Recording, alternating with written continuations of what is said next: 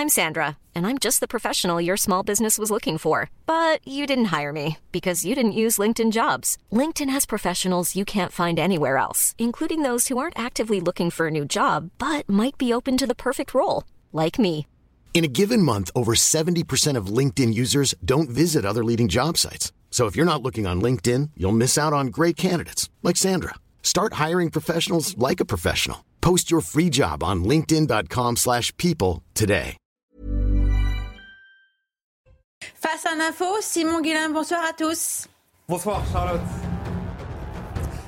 Bonsoir Charlotte et bonsoir à tous. C'est un investissement présenté comme historique par l'Elysée. Emmanuel Macron a officialisé à Chartres un investissement de plus de 2 milliards d'euros de l'entreprise danoise Novo Nordisk, qui est spécialisée dans la production de médicaments pour le diabète et l'obésité.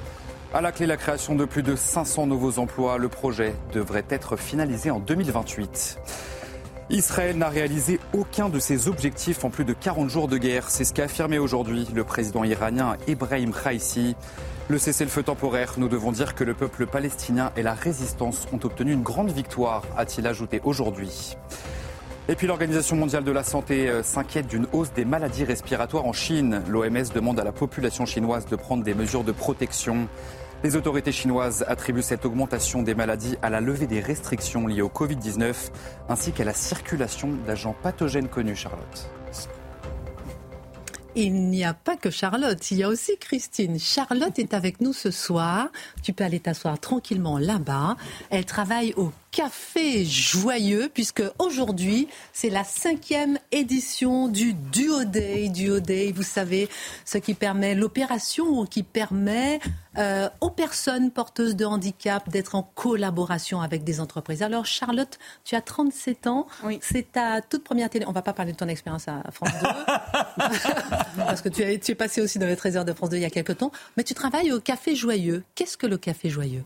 En fait, c'est des gens qui sont en situation de handicap sur euh, euh, trisomie 21, euh, en cognitif, en, on emploie plein de personnes handicapées.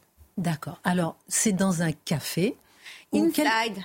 Quelle est, quelle est ta fonction, justement? Qu'est-ce que tu fais concrètement sur place? Ben, en fait, je fais de la cuisine, de la caisse, du, de la plonge, du service, préparation plateau. Formidable. Alors, tu es venu avec Antoine. Alors, Antoine, quel est votre rôle, vous, avec, euh, au Café à Joyeux, avec euh, notre jolie Charlotte? Alors moi je suis euh, bonsoir, je suis manager euh, réseau. Euh, J'accompagne euh, les équipes euh, sur le terrain au, au quotidien dans leur journée. Euh, et euh, voilà. Alors, ne vous inquiétez pas, on fera notre sommaire dans un instant. On n'a pas oublié face à l'info, mais c'est très important pour nous, puisque l'année dernière, je ne sais pas si vous vous rappelez, on avait reçu Inès sur ce plateau. Je sais que tu as euh, deux, deux sœurs, deux frères, Oui. sœurs qui sont plus âgées que toi. Oui. Qu'est-ce que ça t'a fait d'avoir travaillé justement avec tes handicaps? D'abord, tes handicaps, quels sont-ils? Euh, Aphasique, aphasique, dyspraxie et dyslexique et problème neurovisuel. Qu'est-ce que ça a changé pour toi de travailler finalement, d'avoir un, emploi? En fait, ça m'a changé pour euh, me déplacer en transport, pour euh, me débrouiller toute seule. J'ai fait de la part des choses, j'ai coupé le lien il y a un moment. Oh, trop chaud. Par contre, pas avec l'amoureux, parce que d'après ce que tu m'as dit, tu as rencontré ton amoureux au Café Joyeux. on n'en dit pas plus, ça sert aussi à ça. C'est la première fois qu'un Café Joyeux est créé dans une entreprise, un canal. Oui, absolument. C'est un comptoir euh, joyeux. Euh, on est hyper heureux euh, qu'un grand groupe euh, comme euh, Canal Plus euh, ait, euh, ait choisi euh, un, un café-restaurant euh, inclusif. Euh, parce que l'objectif voilà, de, de Café Joyeux, c'est Ici à l'image, c'est Inès qu'on avait l'année dernière. Elle travaille pas au Café Joyeux, mais on l'avait reçue pour le Duo Day. On aime bien le Duo Day, nous. oui. Et oui, du coup, l'objectif, c'est voilà, c'est l'inclusion dans le milieu ordinaire euh, en encourageant la, la rencontre par le travail. Donc, Café Joyeux euh, emploie et forme des, des personnes différentes, uniques. Et cette différence, voilà, comme, comme l'a dit Charlotte, on peut l'appeler le handicap ou encore la trisomie ou l'autisme. Nous, on préfère dire que cette différence, c'est, euh, on l'appelle l'extraordinaire. Tu te sens extraordinaire, Oui. ma belle Oui. En quoi tu te sens extraordinaire En tout, tu sais que pour nous aussi, tu es extraordinaire. Tu as vraiment fait une belle ouverture d'émission pour nous. On est très, très, très fiers de t'avoir ce soir. Est-ce qu'on peut commencer un petit peu l'émission Oui. Tu restes avec nous un peu Oui. Tu vas écouter l'édito de Mathieu Bocoté Oui. Par contre, je t'ai emmené un petit cadeau. Tu sais, regarde. Un petit cadeau, regarde, juste pour toi. Le Oh. chocolat. Ça te plaît, tu aimes le chocolat? Bon, je, donne à Mathieu qui, vous- qui, qui te transmette. Tu, tu, Je peux pas le vous- garder, Vous, je mangez le pas pas une bonne On vous connaît. On vous connaît. Alors, je rappelle quand même qu'il y a quand même euh, si plus de, près de 7 millions de personnes en France porteuses de handicap, que le Duo Day, c'est une journée exceptionnelle, vraiment, qui permettent aux personnes porteuses de handicap d'être, d'être euh, introduites comme ça dans les entreprises. Et c'est un vrai plaisir pour nous. Et euh, tu sais, ma belle Charlotte, juste avant de faire le sommaire de l'émission, je vous ai pas oublié, on fera le sommaire de l'émission. J'ai noté toutes les personnes qui étaient euh, dyslexiques, par exemple, comme Steven Spielberg, comme Cher, comme Jennifer Aniston, comme Gustave Flaubert, comme Johnny Hallyday, comme Einstein, qui étaient dyslexiques. Qui, euh, euh, et toi, je sais que tu ne sais pas lire ni écrire, Je sais lire et écrire, mais un peu, un peu difficilement. difficilement. En tout cas, rien ne t'empêche d'avoir un formidable avenir. Ouais. D'accord? Tu es sûr de ça, Oui. en tout cas Oui. Allez, merci. Reste avec nous. Tu me donneras une note sur l'édito de Mathieu Bocoté. C'est parti pour le sommaire ce soir. Six perquisitions ont eu lieu aujourd'hui dans l'enquête sur la mort de Thomas Crépol. On s'intéressera ce soir à cette marche pour Thomas qui a été interdite à Lyon hier soir. On s'intéressera plus généralement à ce climat général qui s'est installé en France, plongé dans l'antisémitisme, dans les attaques au couteau. De quoi ce climat est-il le nom? L'édito de Mathieu Bocoté. L'avocat Thibault de Montréal a alerté ce matin sur CNews sur le risque d'une fracture entre la classe gouvernante et le peuple sur le risque de guerre civile après l'attaque meurtrière de Crépol. Il est intéressant de noter qu'un influenceur nommé Bassem alerte lui aussi sur les mêmes risques. Français d'origine du Maghreb, il condamne l'acte des voyous mais explique que s'il faut aller à l'affrontement, il sera de l'autre côté. Qu'est-ce que cela dit? Comment apaiser L'analyse de Guillaume Bigot? Marc Menon s'arrête ce soir sur cette France qu'il a vu changer. Moi, Marc, j'ai vu disparaître le civisme en France. Moi, Marc, j'ai vu disparaître les petits bals de campagne où tout se passait bien. Moi, Marc, j'ai vu disparaître le respect du policier. Le regard de Marc Menant sur la transformation de la France et de nos campagnes pour arriver au drame de Crépol, le cri du cœur de Marc Menant. Alors qu'une réforme de la garde à vue est imposée par Bruxelles, on s'arrêtera pour bien comprendre ce que cela changera concrètement pour nous en France. Les neuf suspects dans l'affaire de Crépol sont en ce moment même toujours en garde à vue. Que va-t-on savoir après ces gardes à vue? On sait déjà que le principal suspect avait l'interdiction de détenir une arme depuis fin septembre qu'il a été condamné à deux reprises pour recel de vol et port d'armes blanches. Pourquoi n'est-on pas surpris? Le décryptage de Charlotte Dornelas. Et puis les élections aux Pays-Bas suscitent un tremblement de terre en Europe. Gert Wilders remporte les législatives. Personnage clivant, dit-on, souverainiste, dit-on, climato-sceptique, dit-on. Mais pourra-t-il former une coalition pour gouverner l'un des pays fondateurs de l'Union européenne? Le résultat était-il prévisible? Et puis, en quoi les Pays-Bas ont-ils servi de laboratoire du nouveau populisme européen? L'édito de Mathieu Bocoté. Une heure pour prendre un peu de hauteur sur l'actualité avec nos mousquetaires et nos deux invités de marque. C'est parti.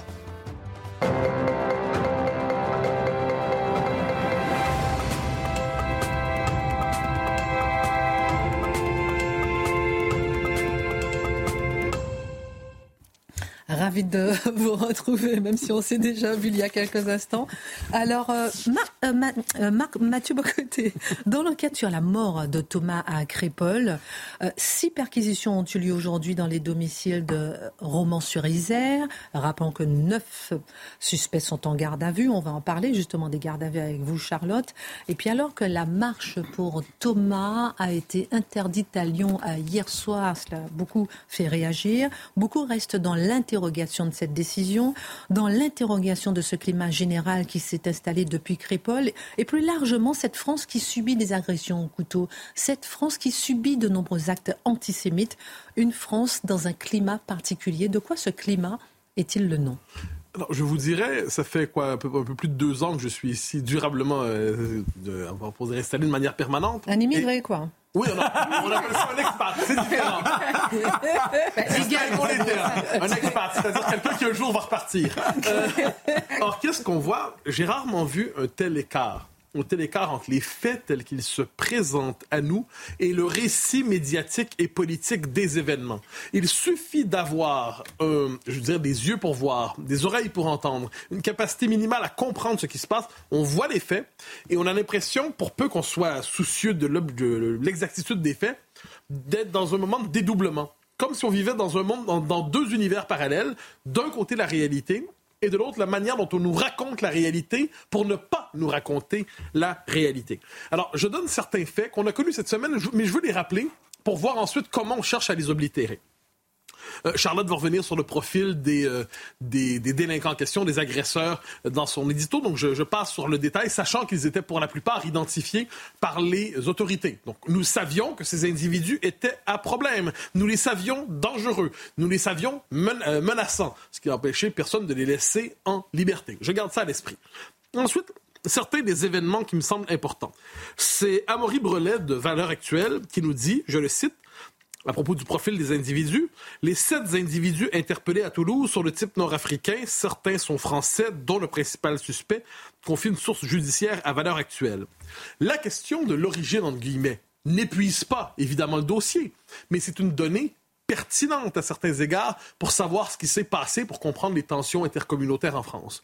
Vous, il faut vraiment lire certains journaux et suivre certaines chaînes télé pour le savoir. Sinon, j'y reviendrai, c'est une information que l'on juge non pertinente parce qu'elle n'est à peu près, on ne l'entend nulle part. C'est quand même, ce n'est pas un détail. Et si vous permettez, dès lundi soir, euh, en passant deux coups de fil, on savait, un, qu'ils étaient Ah, tous bien- connus des services de police, et deux, euh, qu'ils étaient connus des services de police, et deux, et qu'ils étaient, comme le dit là aujourd'hui à Maurice Rollet, euh, de type nord-africain, mais français. Et vous noterez, soit dit en passant, que lorsque Stanislas Rigaud a dit sur un autre plateau, il a dit je fais le pari, euh, bon, qui sont de, ce type, entre guillemets, eh bien là, on était scandalisés. Apparemment, c'est un propos absolument inimaginable qu'avait lancé Rigaud.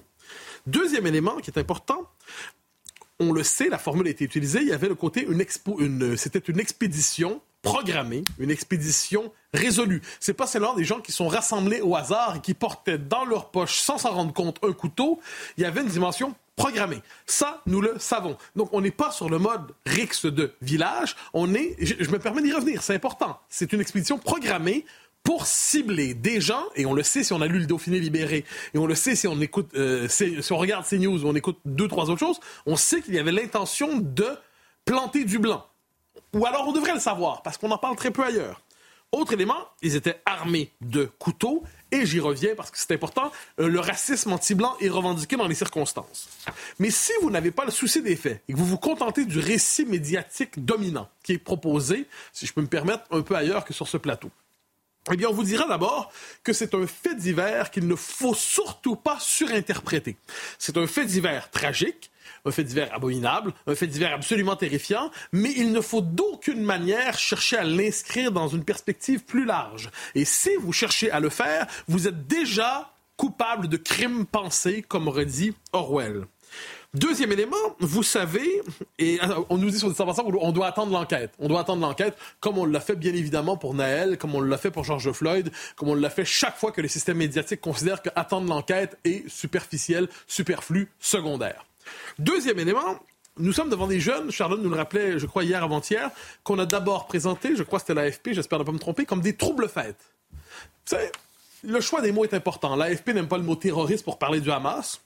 On a compris pourquoi, ils ont expliqué.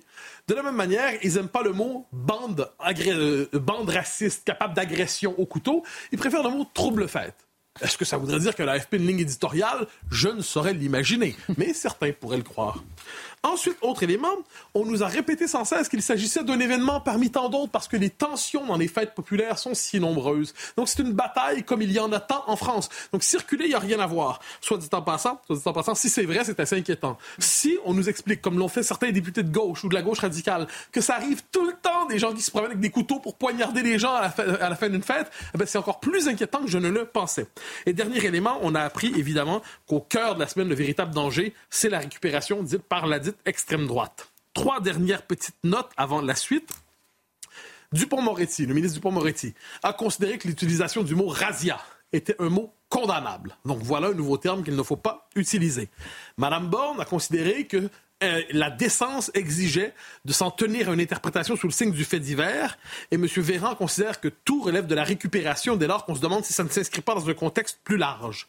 Donc il y a un désaccord interprétatif un désaccord politique, un désaccord de fond entre ce que l'on voit et le récit, les événements tels qu'ils nous sont racontés. Et c'est donc une marche blanche est tolérée si elle est silencieuse, décente, c'est-à-dire qu'elle ne, elle ne nomme pas ce qui s'est passé. Mais si vous voulez vous mobiliser de manière plus militante pour condamner ce qui s'est passé, alors là, là, là, ça ne sera pas permis. Alors, dans un instant, je vais aussi vous demander de réagir à ce qu'a dit l'avocat de quatre ah des, mis en, des mises en cause, qui dit qu'ils étaient une soirée pour essayer de passer un peu de bon temps. Je vous repose la question. Peut-être aussi le passer du bon temps de leur point de vue. D'abord, euh, d'accord, d'abord la manifestation euh, euh, d'hier à Lyon qui a été interdite. Qu'est-ce que ça vous évoque? Ah, C'est très intéressant, non? Donc une manifestation interdite. Alors je le précise, vous savez, moi je suis contre l'interdiction des manifestations en général. J'ai dit sur ce plateau, j'étais contre l'interdiction des manifestations pro-palestiniennes, pro-Hamas. Donc qu'on se comprenne bien. Moi je suis très libéral en la matière mais je le suis aussi lorsqu'on parle d'une manifestation comme celle d'hier. Interdite pourquoi? À Lyon alors, c'était donc les organisateurs qui étaient liés à la mouvance identitaire et se présentaient comme un collectif citoyen contre l'ensauvagement de nos villes et villages qui lançait un rassemblement pour la mémoire de Thomas assassiné ce week-end par des racailles. Les autorités ont décidé de l'interdire. Et hier, des forces de police nombreuses, plusieurs dizaines de policiers, étaient mobilisés pour interdire cette manifestation scandaleuse. Ce qui nous rappelle à quel point les forces policières, on en fait bon usage dans ce pays. Hein? Pour être capable d'interdire une manifestation de gens qui veulent protester contre le sort réservé à Thomas, n'oubliez pas de mobiliser le plus de policiers possible. Ils sont alors essentiels, absolument. C'est ce que je comprends. Pourquoi a-t-elle été annulée? Parce que la préfecture d'Auvergne-Rhône-Alpes avait ses raisons. Je cite le tweet en question euh, où on explique pourquoi. Face aux tentatives de récupération, aux slogans xénophobes et provocations à la haine, susceptibles d'être prononcés, ah, c'est intéressant quand même. Mais aussi au risque de confrontation violente, le rassemblement prévu ce soir à 19h à Lyon est interdit par arrêté préfectoral. Alors, ça, c'est absolument passionnant. On va juste relire ensemble. Hein. Donc, aux tentatives de récupération. Donc, on aura compris que si on dit ce n'est pas un fait divers, c'est un fait de civilisation, c'est un fait d'insécurité globale, c'est de la récupération. Interdit de le dire. Aux slogans xénophobes, ça on comprend que c'est faire le lien entre immigration et délinquance.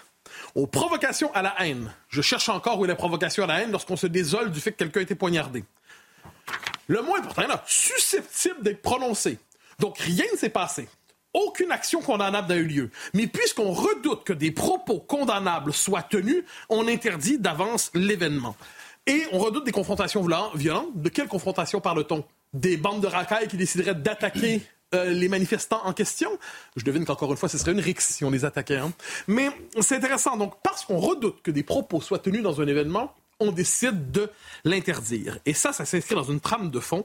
Je vais aller euh, plus euh, assez brièvement ici c'est l'interdiction de plus en plus visible de ce qu'on appelle la mouvance identitaire. En mouvance identitaire, on peut aimer ou non, la question n'est pas là. La question est que c'est une mouvance qui existe dans la société française et ces événements sont de plus en plus fréquemment interdits parce qu'on la soupçonne toujours de déviation idéologique.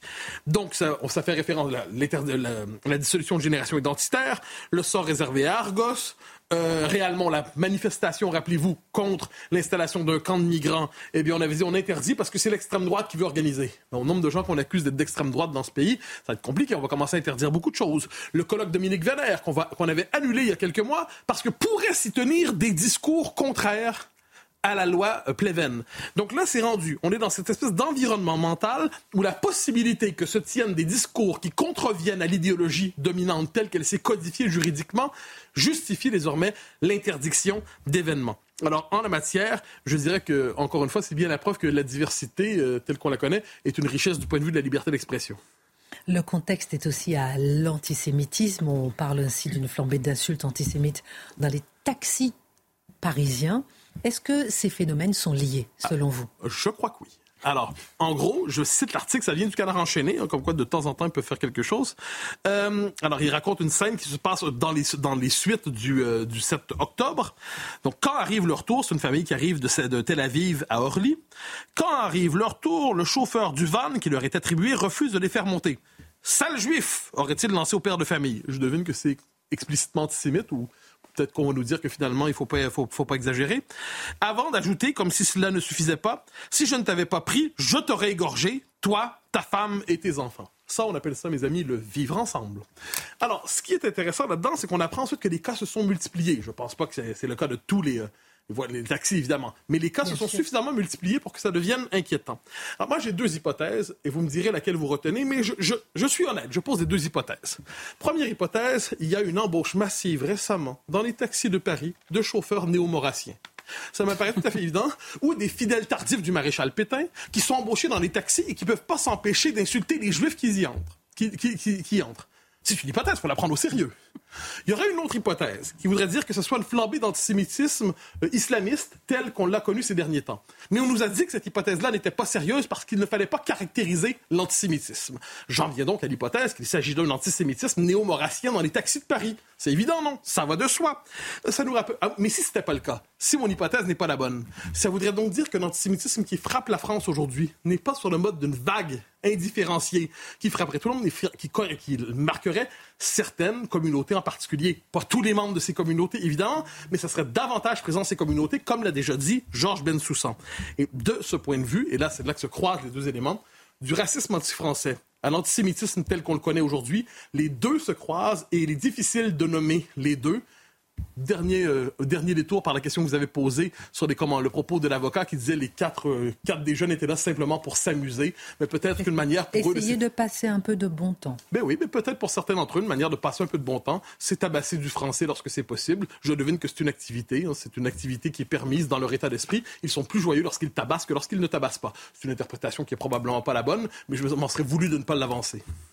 Merci beaucoup, euh, Mathieu Bocoté. Ça va, Charlotte? Oui. Tu tiens le coup Oui. C'est pas trop difficile comme actualité Tu donnes une bonne note à Mathieu Bocoté Oui. Merci. Je te donne un petit chocolat. Reste encore un petit peu avec nous si tu veux bien et Antoine aussi si vous le voulez bien. On va euh, parler avec euh, Guillaume Bigot qui est juste à côté de toi. Alors, Guillaume Bigot, l'avocat Thibault de Montbrial, ce matin chez Sonia Mabrouk sur CNews, a alerté sur le risque d'une fracture entre la classe gouvernante et le peuple. Je cite, sur le risque de guerre civile. Après l'attaque euh, meurtrière de Crépol, il est intéressant de nommer qu'un influenceur nommé euh, Bassem alerte lui aussi sur les mêmes risques. Il est français d'origine du Maghreb, il condamne les actes voyous, mais il explique que s'il y a affrontement, il passera de l'autre côté. On va s'interroger là-dessus. On va essayer de comprendre. Vous avez vu cette vidéo, elle est pleine de contradictions. En quoi est-elle inquiétante? Bah, Effectivement, face à l'attaque de, Crépol, euh, l'influenceur franco-tunisien qui s'appelle Bassem, à l'air, euh, commence par tenir un discours de solidarité. Mais en fait, plus on avance dans la vidéo et plus on gratte, et plus ça devient vraiment euh, assez inquiétant. Alors dans son style très, très quartier populaire, comme dirait Jean-Luc Mélenchon, très trash aussi, euh, Bassem commence euh, par dénoncer l'ignominie du meurtre euh, du, jeune Thomas. Voilà ce que ça donne. Salam alaikum les gens. Je vous passe accent. Hein. C'est terrible ce qui est arrivé au petit Thomas. Que Dieu veille sur son âme. J'ai un message à faire passer à sa famille. Je suis anéanti et meurtri avec vous. Je suis peut-être de la même origine et de la même religion que ces gens-là, mais je suis meurtri pour vous. Alors jusque-là, tout va bien, c'est impeccable, il n'y a rien à dire. Mais en réalité, vous allez voir la suite, ne laisse pas d'inquiéter. D'abord, il l'exprime. Pardon, mais je vous en prie. C'est déjà bien. Enfin, je trouve que. Oui, c'est très bien. Ça commence très bien. Et c'est courageux. Ben, vous allez voir, la suite va être un peu plus inquiétante. D'abord, il exprime sa solidarité à l'égard de ce qu'il appelle le peuple blanc. Bon, peuple blanc. Je ne sais pas s'il est tout à fait complètement représenté sur ce plateau. Enfin, pour lui, c'est un peuple blanc. OK? Euh, et il exprime sa colère vis à -vis des meurtriers parce qu'ils n'ont pas respecté ce qu'il préconise, c'est-à-dire le chacun chez soi. Hein, alors, ça donne ça. Quand on vous dit que chacun et chaque chose doit rester à sa place, les Blancs sont entre eux. Ils font leur soirée. C'est pas pour que vous veniez leur casser les C, trois petits points. Quatre euh, cinq même. Est-ce que ces gens-là viennent vivre, viennent ivres dans nos mariages à nous? Non, ils ne viennent pas. Il n'y a que vous. Encore plus inquiétant, il prône la vengeance. Il dit aux fameux blancs Faites ce que vous avez à faire. C'est pas moi qui vais pleurer ces jeunes-là et il appelle à nettoyer, je cite, toutes les vermines chez nous parce que trop c'est trop, wallah j'ai honte. Et plus inquiétant encore, gradation dans l'inquiétude, il annonce la guerre civile. Mesdames et messieurs, quasiment au cercle Pinder, hein, mesdames et messieurs, ça va tourner à la guerre civile. Alors là ça devient vraiment fou et on bascule dans le surréaliste, c'est que tout en annonçant que la guerre civile va être déclenchée par des individus que lui-même identifie comme absolument odieux, il dit qu'il sera solidaire des agresseurs, parce qu'il sera solidaire de sa communauté. Voilà, je suis français patriote, mais je serai obligé d'être du côté de ma communauté. Donc à contre-coeur, on va se clasher. Et pourtant, quand j'étais jeune, avec les Blancs, on était comme ça, il fait. Alors, Donc tout en comprenant l'engrenage de la guerre tribale, finalement, j'en arrête là, Bassem choisit de céder à cette logique tribale, en fait. Il préfère son ethnie, sa religion, contre son pays. Alors c'est intéressant parce que euh, ces propos sont euh, voilà peut-être maladroits, pas forcément inquiétants. On va écouter, on va écouter aussi euh, Thibault de Montbrial ce matin euh, sur CNews chez Sonia Mabrouk sur ce sujet. Tous les sondages sur les questions régaliennes montrent que le choc d'autorité, euh, c'est mon expression, mais ça résume beaucoup de choses, euh, est attendu par plus de 70% des Français. Si l'État, si l'exécutif n'est toujours pas capable de le comprendre, si le en même temps continue à paralyser l'action publique, mais c'est ça qui, arrivera. Vous savez, mais regardez, dans tous les pays où l'État est faible, c'est ça qui est arrivé. Je dis que c'est la prochaine étape. Et c'est précisément ce risque qu'il faut empêcher en prenant des mesures qui sont des mesures drastiques. C'est intéressant parce que les deux sont sur la même longueur d'onde. Alors, ils ne sont pas exactement euh, du même point de vue. Je pense que Thibault Montbrial, que je connais très bien, prône l'unité du pays. Euh, il n'est pas dans une logique communautaire, si vous voulez, pas du tout, bien au En tout, contraire. cas, en tout cas, il voit comme lui qu'il y a quelque chose qui se passe sur le Bien terrain sûr, et en France. mais ce ce que dit Bassem en témoigne de toute façon. Voilà. Alors même qu'il a, il aurait des intentions, à- de bonnes intentions ou un bon réflexe, qu'il dit est quand même très inquiétant. Alors, on va marquer une pause et on va continuer euh, dans un instant euh, pour analyser euh, justement tout cela avec vous. Je remercie Charlotte d'être venue avec nous. On va garder notre Charlotte principale, la reine de l'émission. Et on va vous remercier. Merci beaucoup, ma belle, d'avoir présenté le début de cette émission avec nous. Bon duodé, excellente journée, bonne suite au Café Joyeux. Et, euh, bisous à ton amoureux que tu as rencontré au Café Joyeux. Et merci beaucoup Antoine de continuer à accompagner euh, euh, la belle Charlotte au café, euh, au café Joyeux. Et bravo pour ce que vous faites. Merci beaucoup, Et on a une très forte pensée pour toutes les personnes porteuses de handicap en France, quel que soit votre handicap. Euh, on pense très très fort à vous et on sait que vous êtes nombreux aussi à nous suivre. On marque une pause et on revient tout de suite avec euh, Guillaume Bigot pour la suite. Retour sur le plateau de Face à l'info. On va parler euh, dans un instant avec vous, euh, euh, Marc Menon, de votre regard sur cette France qui a complètement changé, puisque vous êtes C'est deux siècles et demi. hein. vous êtes notre doyen et vous vous permettrez de nous donner un petit peu votre regard et, qui a changé sur la France. Avec Charlotte, on regardera un petit peu cette analyse, alors que neuf suspects sont en garde à vue, cette analyse du changement de la garde à vue qui vient de la commission, qui vient de Bruxelles, qui euh, est appliquée en France. On va essayer d'analyser euh, tout ça avec vous. Rappelons qu'on surveille d'un instant à l'autre. Si on a des informations à propos de la libération euh, des otages, on a appris aujourd'hui que 13 otages devraient être libérés, donc finalement demain. On n'en parle pas plus ce soir puisqu'on attend évidemment euh, que ça se concrétise. hein. Euh, on n'a pas d'informations euh, supplémentaires. On espère que ça se fera demain avec la trêve et la libération qui débuteront, normalement demain vendredi à, à 7 heures, heure locale, affirme le Qatar. Et le ministre des Affaires étrangères du Qatar m'a promis de m'envoyer un message pour me dire le nombre. Non, mais je rigole pas, c'est Wow. vrai en plus. Le nombre de Français qui seraient libérés demain dès qu'il a l'information. Donc, si j'ai l'information, je la partage avec vous en direct. Je pense que c'est ce qui nous intéresse aussi ce soir. Je reviens avec vous, Guillaume Bigot, sur ce dont nous parlions avec cette euh, vidéo de, de l'influenceur Bassem qui rappelle à quel point il condamne ce qui s'est passé à Crépole et en même temps il sent, comme Thibault de Montbrial, on l'a dit, venir quelque chose euh, de tendu euh, sur, le, sur le terrain en, en France que que, dé- nient, on va dire, les pouvoirs politiques. On en a déjà parlé euh, depuis un moment. Et il explique que lui, il est français euh, d'origine tunisienne. Et il explique comment petit à petit, il a vu les choses changer, ne serait-ce que lui, son propre point de vue. C'est-à-dire, C'est-à-dire qu'il a évolué vers une forme de séparatisme. Et ça, moi, ça me touche d'autant plus que j'ai grandi avec des Bassem en réalité. Euh, on a à peu près 10 ans de, de différence. Alors qu'est-ce qui s'est passé et qui est finalement euh, Bassem En réalité, Bassem, c'est- effectivement un Français euh, issu de l'immigration tunisienne qui s'est, comme on dit, réislamisé. Alors, il a 370 000 abonnés sur YouTube, ça fait pas lui le représentant autorisé euh, de la communauté musulmane en France, bien sûr que non. Mais je pense qu'il exprime quelque chose dans cette, remarque-là.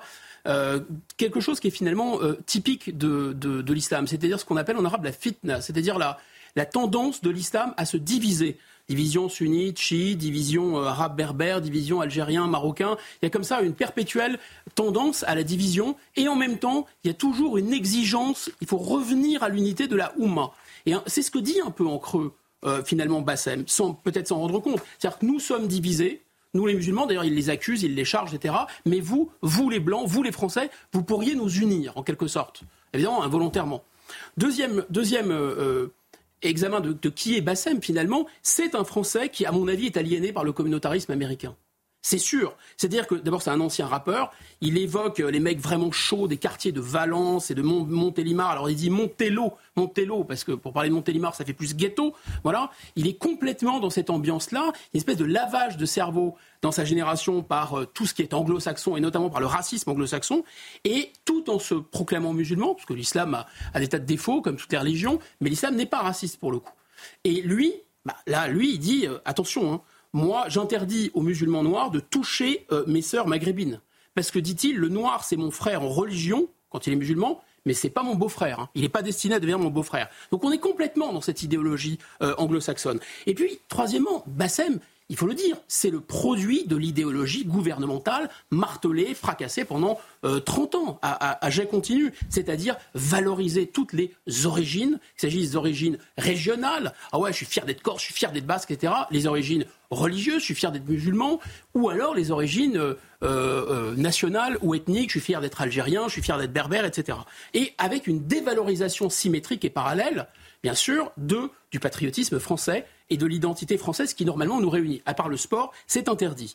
Et donc en fait, on a quoi? On a évidemment cette, un peu cette impression que la France, elle est privée de courage, elle est privée de force, elle est dévalorisée au profit d'une Europe omnitolérante et en fait totalement pleutre en vérité, c'est-à-dire c'est ce fameux concept d'état de droit, droit contre l'État, et Bassem ne comprend pas, parce que lui, il passe de la France n'a plus le droit de se défendre, ce qui est vrai avec l'état de droit, à la France ne sait plus se défendre ou n'ose plus se défendre. Mais c'est pas pareil. Et là, il confond autre chose aussi. Et beaucoup confondent avec lui ce qui est une marque de civilisation, c'est-à-dire que le fait que les Français attendent de l'État que l'État montre sa force. Ils ne veulent pas, eux, se faire justice eux-mêmes. Et lui, il prend ça pour de la faiblesse. Mais attention, à l'arrivée, il risque d'être vraiment déçu. En fait, euh, pour puiser, pour trouver un modèle de force et d'héroïsme, dans cette génération, il faut aller chercher ailleurs qu'en France. Soit puisant sa religion, soit puisant son pays d'origine, soit puisant sa culture régionale. La France, la République, n'est plus qu'une chiffre molle, une espèce de paillasson, une espèce de victime par destination. Et le problème, c'est que tous les gens de sa génération, beaucoup de gens de sa génération, trop en tout cas, et pas seulement, j'insiste là-dessus, issus d'immigration, pas du tout, eh bien, ils ont cette, même impression en réalité. Et ils tendent en miroir à se définir comme la racaille se définit par sa couleur de peau noire arabe ou par sa religion euh, chrétien. Et il faudrait réduire l'identité française, en fait, à la couleur de peau ou à la religion.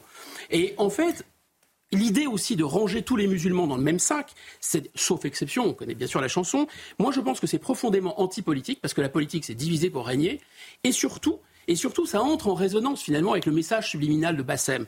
Souvenez-vous, nous sommes divisés, mais vous les Blancs, vous les Français, vous pouvez nous réunir. Et moi je pense qu'il faudrait lutter contre une espèce de chienlit séparatiste, hein, la remettre au pas euh, ou la dégager, et évidemment au nom de l'indivisibilité du peuple français, et ça comprendrait évidemment beaucoup de gens issus de l'immigration et beaucoup de musulmans, et pas euh, faire une espèce de club des blancs apeurés, des faces de craie comme on dit, euh, qui voudraient se constituer en contre-tribu. Ça, c'est voué à l'échec.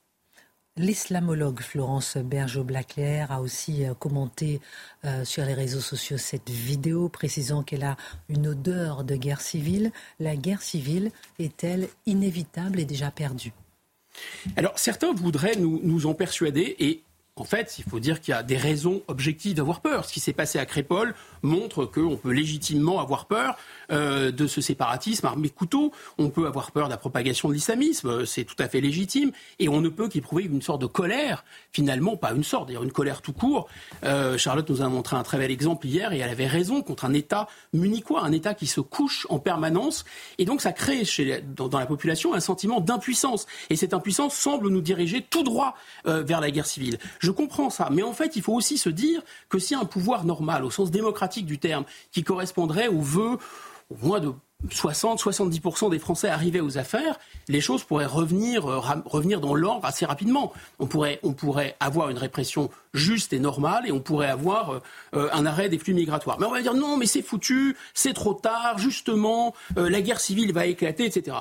Je plaide pour sortir du fantasme, pour aller vers le réel le réel. Alors je sais bien que ça intéresse peu de gens, le réel, mais le réel est très important. Parce qu'en France, à l'heure qu'il est, en 2023, il y a moins de racailles que de forces de l'ordre et de militaires additionnés, soit 450 000 plus 35 000 réservistes. Dans le réel, hein, même une estimation absolument apocalyptique et délirante qui verrait tous les jeunes de banlieue euh, se, suivre un drapeau du séparatisme, etc., on aurait quoi? On aurait et même, admettons, soyons fous, tous les hommes euh, de, l'immigration musulmane, etc., euh, rejoignant une espèce d'armée séparatiste fantasmagorique, on aurait quoi? On aurait 2 millions de personnes?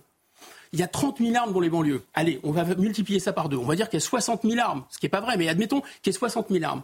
Déjà, il y a 450 000 personnes qui sont armées et entraînées dans les forces de l'ordre, mais surtout, surtout, surtout, de 20 à 50 ans en âge de se battre, il y a 12 millions de Français qui seraient prêts à faire le coup de feu. Donc il faut arrêter avec ce délire que la France, elle est déjà foutue, elle s'est effondrée, elle va s'effondrer, etc.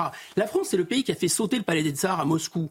C'est évidemment pas un pays qui va s'écrouler face à quelques euh, espèces de zozos dépenaillés avec des, avec des couteaux qui crient à l'Akbar dans tous les sens. Donc je pense que si la guerre civile éclate, ce qu'à Dieu ne plaise, elle tournerait assez rapidement au massacre des séparatistes. Et moi, je conseille, mais vraiment de manière extrêmement calme, à Bassam et à ses amis de rester absolument calme, parce qu'à chaque fois dans notre histoire qu'une minorité séparatiste s'est levée, elle a fini écrasée. Et personne, personne, personne ne souhaite justement Bien sûr que une complication euh, sur le terrain. Surtout on appelle tous effectivement à l'apaisement. Dans un vive l'unité. Vive l'unité. On appellera, on parlera de, des Pays-Bas puisque ce personnage qui a remporté les élections législatives fait beaucoup parler de lui aux Pays-Bas et j'ai hâte d'avoir votre regard, Mathieu Bocoté, pertinent sur la question. D'autant plus que vous m'avez dit que vous avez entendu beaucoup d'âneries à son sujet pendant la journée. Vous allez mettre les points sur les i. Marc on va s'arrêter ce soir avec vous sur votre cri du cœur. Cette France, non mais c'est vrai. Vous faites appel à mes souvenirs, vous avez pour un bout de temps, on est là pour la soirée. Ah oui, non, alors on, va, réduire un peu. Non mais on a envie. Vous êtes le doyen, vous avez seulement un an de moins que moi, c'est tout. Mhm. Mais pour nous dire un peu cette France que vous avez vue bouleversée, cette, ces campagnes, cette campagne que vous avez vue changer, ces balles de campagne que vous avez vues qui étaient à l'époque, et même moi je les ai connues, agréables, et aujourd'hui se transforment. On l'a vu, il y a encore eu une agression aujourd'hui euh, dans, les campagnes. Quel est votre regard justement sur cette France qui change à une vitesse grand V? Ben, C'était la France républicaine. Alors c'est pas un fantasme, c'était donc la France de la liberté, de l'égalité et de la fraternité. Ce mot n'était pas vain, fraternité, c'était la capacité d'accueillir. Et alors, il y avait même un, esprit de dérision. Moi, j'ai vécu à 50 km de Paris, dans un petit village qui existe encore, qui s'appelle Melan, et il y avait quelques Arabes qui étaient là, et on les accueillait dans leur originalité. Il, y avait un esprit de dérision et il n'était pas question de voir en eux, on pensait même pas, moi je n'ai pas de souvenir d'avoir même pensé à l'islam. Ils étaient là, ils apprenaient le français, ils étaient dans ce désir de vivre avec nous dans l'impulsion de la modernité. Ça aussi c'est important, c'est l'impulsion de la modernité. À l'époque, nous étions tous des citoyens. On est à l'école, pourquoi? Pour apprendre. Alors on avait la blouse et puis on allait s'enchanter. Et les grands-parents qui avaient été difficilement à l'école, moi mon grand-père paternel, il savait à peine écrire, c'était mon garçon. Et ils n'avaient pas la grande envie. Il faut avoir le certificat d'études parce qu'avec les mots, on peut tout. Et ça, c'est essentiel parce que c'était cette transmission qui envahissait les âmes et qui aiguillonnait les esprits.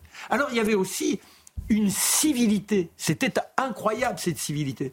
Je n'ai jamais vu mes grands-parents fermer leur porte. La clé restait sur la porte. On partait avec le vélo, hop, on posait le vélo pour pouvoir venir deux heures après. Le vélo, il était toujours là. Vous jouiez au ballon, le ballon, il n'allait pas disparaître, il allait revenir. Mais pourquoi il y avait tout ça? Déjà, la densité de population, là, si on revient aux campagnes, c'était une densité qui était bien amoindri par rapport à ce qui se passe aujourd'hui. Il n'y avait pas d'entassement. Il n'y avait pas non plus toute la modernité. C'est-à-dire que moi j'ai vu l'électrification des campagnes. Mais dans mon plus jeune âge, j'ai pas 80 ans, à 60 km de Paris, dans tous les quartiers, il n'y avait pas l'électricité. Il n'y avait pas l'eau courante. On prenait le bro pour aller chercher l'eau au bout de la rue. Le téléphone, bah c'est... il y avait un gars qui avait le téléphone au bout de la rue, et là encore, dans un principe de fraternité, éventuellement, vous pouviez aller toquer chez le bourgeois pour téléphoner. Puis alors le jeudi, si vous aviez été sage, vous aviez le droit d'aller voir Jean Noin à la télévision l'après-midi, toujours chez le fils du bourgeois. Vous êtes en train de nous dire que la modernité a entraîné l'insécurité? La modernité a entraîné le fait que nous ne soyons plus des citoyens. On a fait que les individus n'ont plus la motivation de l'instruction. Il y avait partout des, des moyens pour apprendre la musique. Il y avait un enchantement qui faisait que l'être humain avait un avenir. On était dans l'esprit des Lumières. Il n'y avait pas encore cette américanisation qui fait que on ne vit que pour posséder, posséder, posséder. On ne possédait pas. Il n'y avait pas ça. Et ça induisait quoi? Un principe de solidarité. Le petit vieux qui habitait tout seul, bah on ne le laissait pas comme ça. On allait toquer des grands-pères. T'as besoin qu'on aille chercher ton charbon? Alors on descendait à la cave, on allait chercher le charbon. Et il y avait donc tout ce système qui existait. et, oui, et quand l'étranger arrivait, c'était pareil. Et il était considéré, on n'allait pas le laisser tout seul. Et éventuellement, on lui communiquait les premiers mots de français pour qu'il soit dans notre musicalité. Il y a un point aussi qui vous interpelle beaucoup, c'est ce, cette évaporation du respect de l'autorité. Et on voit, euh, par exemple, à Crépole, que c'est une succession d'incivilités qui ont été tolérées qui donnent, qui arrivent justement à ce massacre euh, au coup de couteau et certains poignardés dans le dos. Et vous dites que s'il y avait encore un respect de l'autorité, on n'en serait pas là. Oui, mais c'était une autorité qui était une autorité, je dirais, de présence. Vous aviez le gardien de la paix, il était avec son bâton. Et le gardien de la paix, il représentait une autorité. Mais si vous commettiez une infraction, le gars, il n'arrivait pas en disant Paf, vous êtes puni. On disait Ben non, monsieur l'agent, excusez-moi, mais j'ai raté la droite, euh, j'ai mal mis mon clignotant. Attention, oui, ben, femme, vous allez être verbalisé. Ah, monsieur l'agent. Et au bout d'un moment, c'était pas de la négociation, il y avait de la compréhension. Les gendarmes, on était au quotidien avec les gendarmes. Donc ils représentaient l'autorité quand ils se présentaient, mais ce n'était pas quelque chose d'hermétique. Il y avait une humanité. Il n'y a plus d'humanité. Alors comment ça s'est délité? Bien déjà parce que quand je vous explique tout ça, nous étions loin des quartiers. Il n'y avait pas de cité. Et j'ai vu poindre les premières cités. J'ai vu celles qui s'érigeaient. Et au fur et à mesure, elles ont monté en étages. Et on a enfermé les gens dans ce qui était des ghettos. Alors c'est terrible parce que ça faisait rêver. D'abord d'être dans la cité, car n'oubliez pas, je vous ai dit, nous n'avions pas le confort.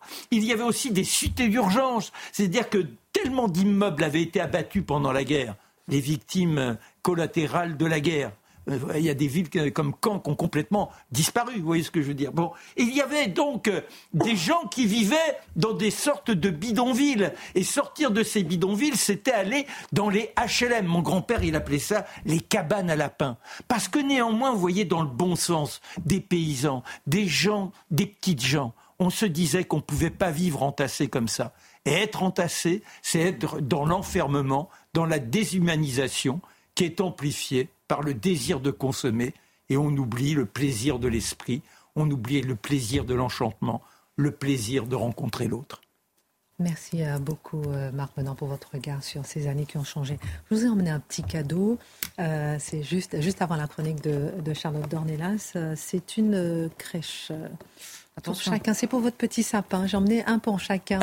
voilà, mon Marc, vous prenez pour Charlotte. Il y a le santon Bernard Tapie dedans ou pas?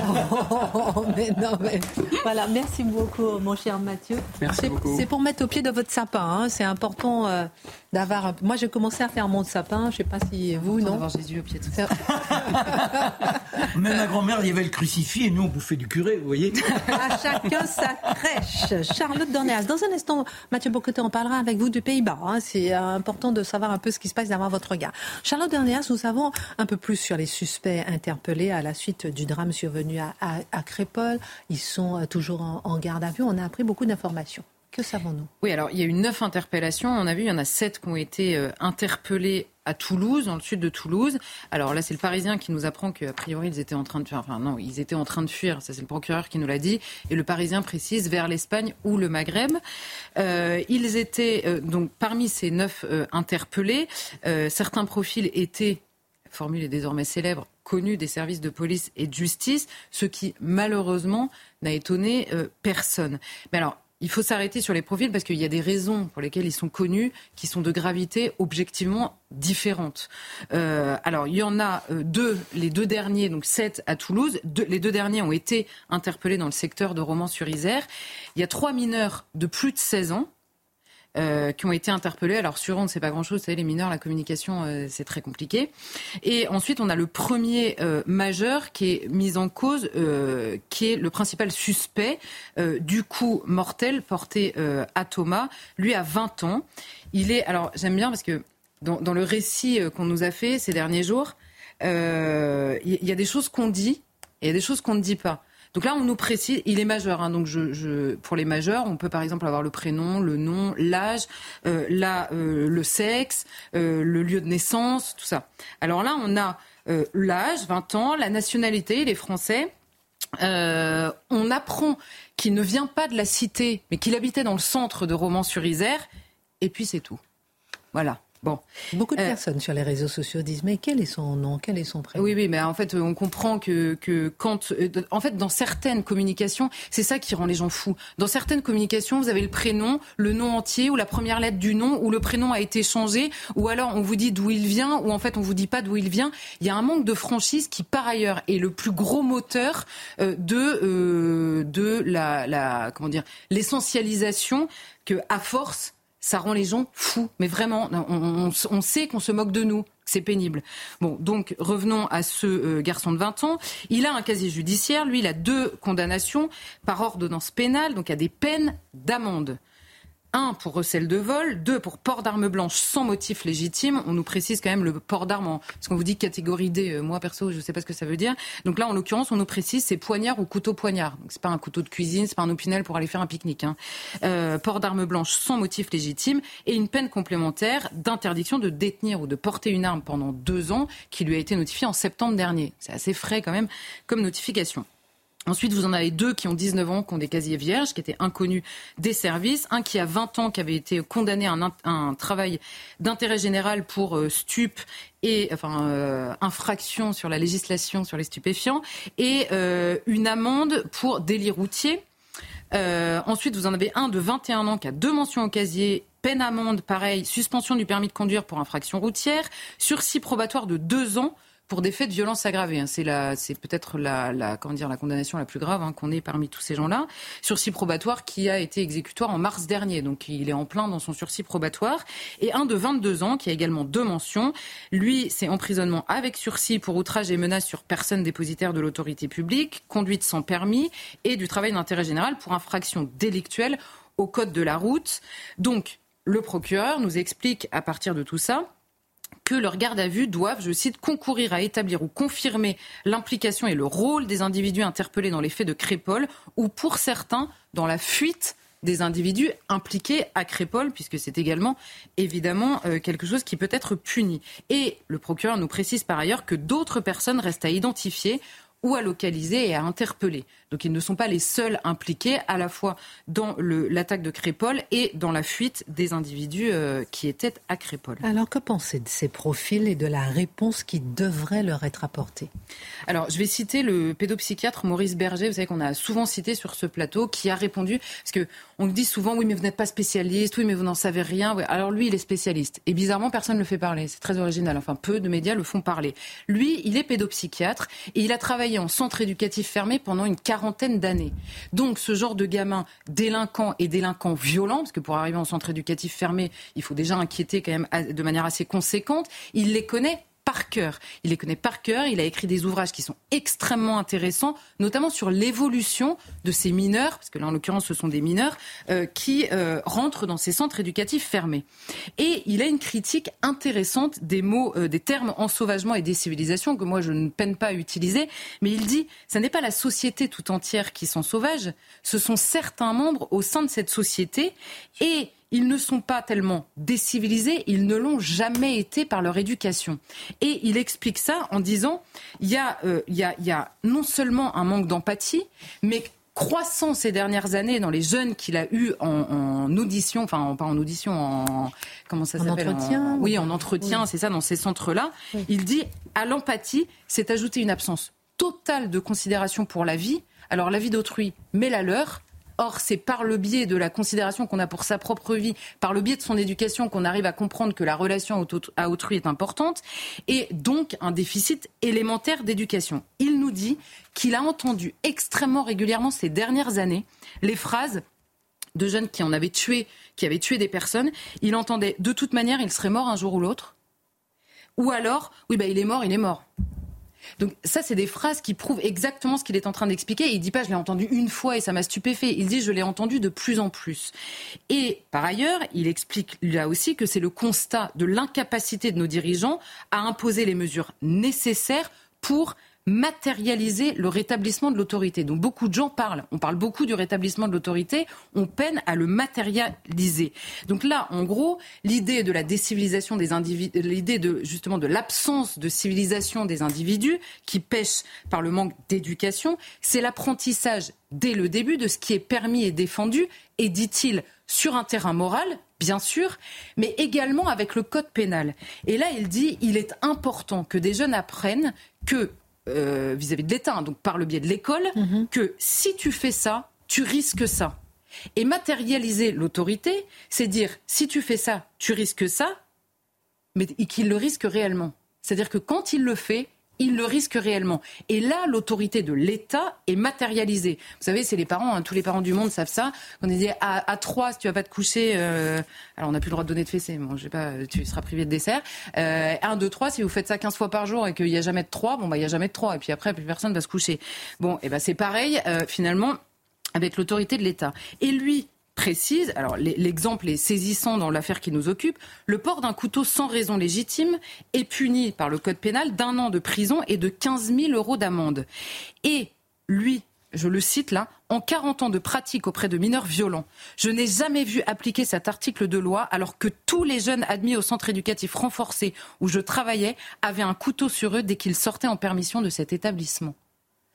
Donc cette phrase, bon bah évidemment on peut leur dire, on peut leur apprendre, on peut leur dire tu risques ça. Jamais il ne l'a vu en 40 ans auprès de ces jeunes-là. Bon bah voilà, on se dit au bout d'un moment le sentiment d'impunité, cherchez pas d'où il vient. Et lui, bon son grand concept c'est la butée, notamment chez les plus jeunes, c'est-à-dire la butée immédiate et la décision de quelqu'un en l'occurrence du juge, mais la décision de quelqu'un. Or, ces dernières années, on a eu deux réformes.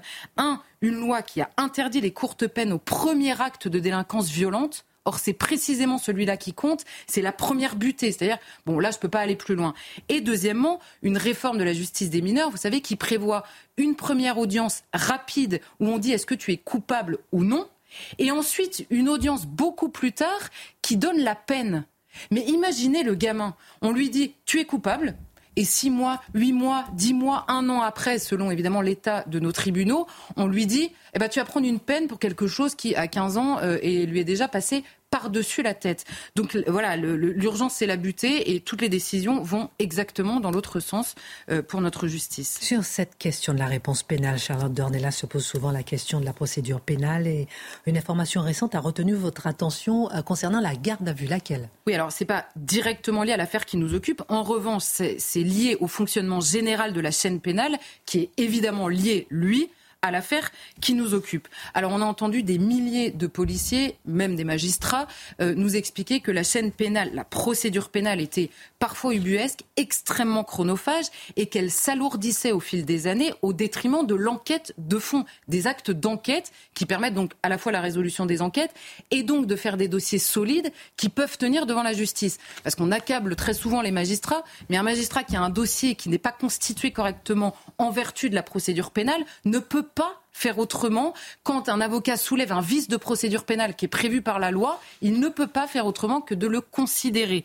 Or, Emmanuel Macron lui-même, en septembre 2021, avait donné trois mois au garde des Sceaux pour simplifier la procédure pénale, justement faisant ce même constat euh, que je fais ce soir, mais que font euh, tous les acteurs de la procédure pénale. Et une information est passée assez inaperçue, on va dire, mais à faire plaisir à Guillaume Bigot. Le 15 novembre dernier, le gouvernement a déposé un projet de loi en procédure accélérée parce qu'il s'agit de mettre la France en conformité avec les exigences de la Commission européenne, notamment, alors il y a, y a, plein de sujets, c'est assez fourre-tout, mais notamment sur le cas de la procédure pénale. Et il y a deux décisions qui sont prises. Un, quand vous êtes en garde à vue, vous pouvez appeler quelqu'un.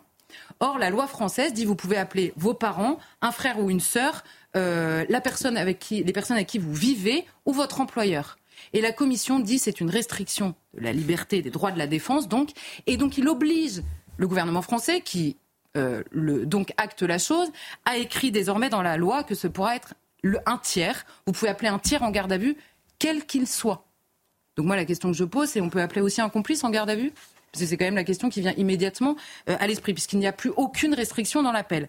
La deuxième décision, c'est que vous savez, en garde à vue, une garde à vue, c'est limité dans le temps. Là, on a 96 heures, la plupart des gardes à vue, c'est 24 heures. Pendant ce temps-là, euh, c'est l'enquête, normalement, les actes d'enquête doivent être faits. Or, le temps de l'enquête diminue au, euh, au profit pardon, de, euh, du remplissage de paperasserie. Et là, on nous dit, au bout de deux heures, vous avez deux heures pour que l'avocat du prévenu, qui est désormais en garde à vue, soit, euh, puisse arriver. Et là, la décision, c'est de dire, eh bien, si au bout de deux heures, l'avocat n'est pas là, vous ne pouvez toujours pas commencer l'audition, il faudra saisir le bâtonnier qui vous enverra un avocat commis d'office. Donc ça fait perdre du temps et c'est encore des papiers à, remplir. Et là, je termine, hein, mais simplement, le gouvernement joint une étude d'impact sur ce projet de loi. Et le gouvernement dit cette décision est, je le cite, hein, susceptible d'avoir un impact sur le déroulement des enquêtes dont les auditions réalisées en garde à vue constituent des actes essentiels. Alors le gouvernement se veut rassurant. Les conséquences sont, je cite encore, limitées par la désignation d'un avocat commis d'office. ok, on comprend, il y aura un avocat commis d'office, donc on pourra reprendre les auditions. Mais cette décision, je cite encore, sera susceptible d'augmenter la charge administrative et procédurale reposant sur les services enquêteurs, soit l'exact contraire de ce qu'Emmanuel Macron avait promis, parce que nous ne voulons pas expliquer à la Commission européenne que nous ne pouvons plus continuer à nous tirer des balles dans le pied. Quoi qu'on pense de ces décisions, il est certain que cette, simple identification à tout ce que nous demande la Commission, alors que nous savons, alors que le gouvernement dit lui-même que c'est une mauvaise idée, ça relève de la folie. Il y a un pays qui va peut-être sortir de l'Union européenne, ce sont les Pays-Bas. On en parle juste avant, je veux bien pardonner, moi je prends sur votre temps pour vous montrer une image. C'est important, ça s'est passé aujourd'hui à Dublin. Cinq personnes, dont un homme, ont été attaqués euh, au couteau devant une école. Un homme, une femme, trois enfants blessés dans une attaque au couteau devant une école dans le centre-ville de Dublin. Il y a un enfant qui est grièvement blessé. On ne pouvait pas ne pas euh, dire un mot rapidement. Les élections aux Pays-Bas, Mathieu Bocoté, suscitent un tremblement de terre en Europe.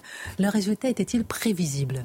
Alors, j'entends aujourd'hui, si je me fie au commentariat, euh, que c'était absolument imprévisible et que les Pays-Bas étaient probablement le pays le moins susceptible de connaître un tel résultat électoral. Et je, vous avouerai que ceux qui disent cela connaissent assez mal, c'est normal de mal connaître l'histoire des Pays-Bas, mais tant qu'à en parler, aussi bien la connaître un peu. Or, il y a un point de départ, donc c'était prévisible dans la mesure où si on je ne parle pas du récit immédiat des élections, mais la tendance lourde de la vie politique néerlandaise est une des plus intéressantes, j'y reviendrai, depuis le début des années 2000. À l'origine, on pourrait dire de Geert Wilders, qui est le chef aujourd'hui, qui sera peut-être demain le premier, le premier ministre euh, néerlandais. À l'origine de là, il y a un mort, mais qui n'est pas lui. Je m'explique. 2002, Pim Fortuyn. Pim Fortuyn, qui est oublié aujourd'hui, c'est un professeur de sociologie qui était marqué, euh, professeur de sociologie homosexuel, je prends la peine de le dire parce qu'il le revendiquait, marqué à gauche, qui, tardivement dans sa vie, qui avait un engagement politique, dit la question de l'immigration devient absolument centrale aux Pays-Bas. Le pays est en train de s'islamiser. Et on verra que la question de l'islamisation est centrale aux Pays-Bas. Immigration, oui, mais islamisation plus encore. Et il fait campagne sur ça et il va se faire assassiner par un militant d'extrême gauche qui dit Fortuyn est en train de canaliser une haine contre les musulmans. Il ne doit pas euh, pouvoir continuer son œuvre, entre guillemets. Je l'abats. Et 2004 aussi, soit dit en passant, Théo Van Gogh, qui a connu un mauvais sort pour des raisons semblables. Donc, il y a un espace qui se dégage aux Pays-Bas dès le début des années 2000 sur la question de la critique de l'islamisation.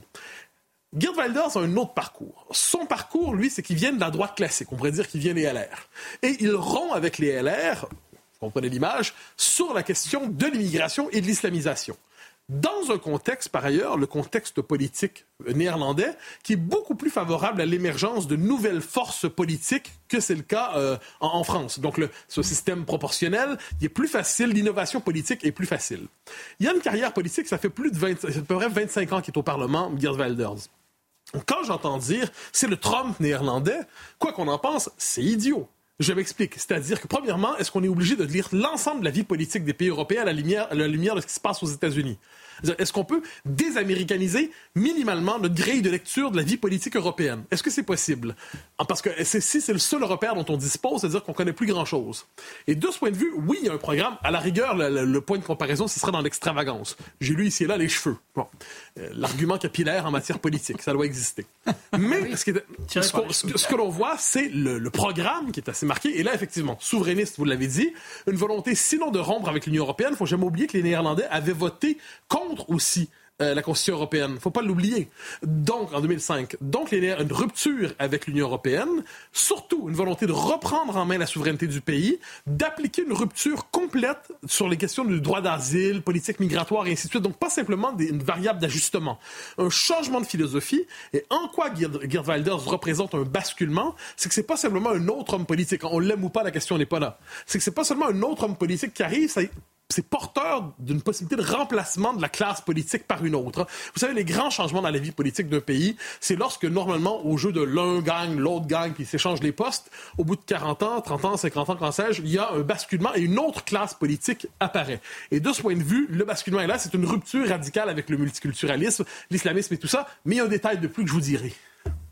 En quoi, alors vous allez me dire, en quoi les Pays-Bas, ils ont servi de laboratoire du nouveau populisme européen? Alors c'est un populisme qui plairait à Marc, c'est un populisme, on un populisme menantien, c'est un populisme libertaire. L'argument des... Parce que vous savez, souvent les mouvements populistes viennent de, de mouvances plus conservatrices.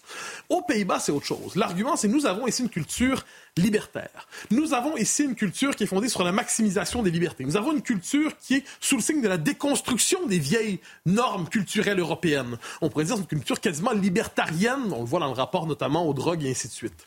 Que reproche-t-on à l'islam dans cet état d'esprit? On dit l'islam arrive et nous impose un mode de vie exagérément conservateur qui nous empêche d'être libertaires à notre propre manière. Donc l'islam, on le critique non seulement parce que c'est une civilisation étrangère, mais parce que ce serait un facteur de traditionnalisation de la société néerlandaise. Donc à la différence d'un populisme centré sur une défense classique de l'identité nationale, ce qui est aussi le cas aux Pays-Bas, hein, j'insiste, hein, il plaide pour le primat de la culture néerlandaise, l'originalité de la chose, en fait, c'est que c'est un populisme qu'on pourrait dire culturellement gauchiste. C'est-à-dire, ils ne doivent pas, entre guillemets, arriver. Pourquoi? On ne doit pas se laisser islamiser parce qu'on veut avoir la culture la plus individualiste possible. Donc, c'est l'originalité du populisme néerlandais depuis une vingtaine d'années environ. C'est le, c'est, euh, a pris le relais. Et de ce point de vue, c'est intéressant de voir la suite. Tous ceux qui nous expliquent que tout ça est absolument imprévisible devraient de temps en temps ouvrir un livre d'histoire. Merci euh, Mathieu pour votre regard. Merci à tous. Euh, merci beaucoup à Charlotte euh, qui était avec nous tout à l'heure, 37 ans et qui travaille au Café Joyeux. On était très contents de l'accueillir. J'ai eu un vrai coup de cœur pour elle. On a beaucoup discuté ensemble. J'ai eu un vrai coup de cœur pour elle. Merci à tous pour cette émission. Tout de suite Pascal pour ses invités. Excellente soirée.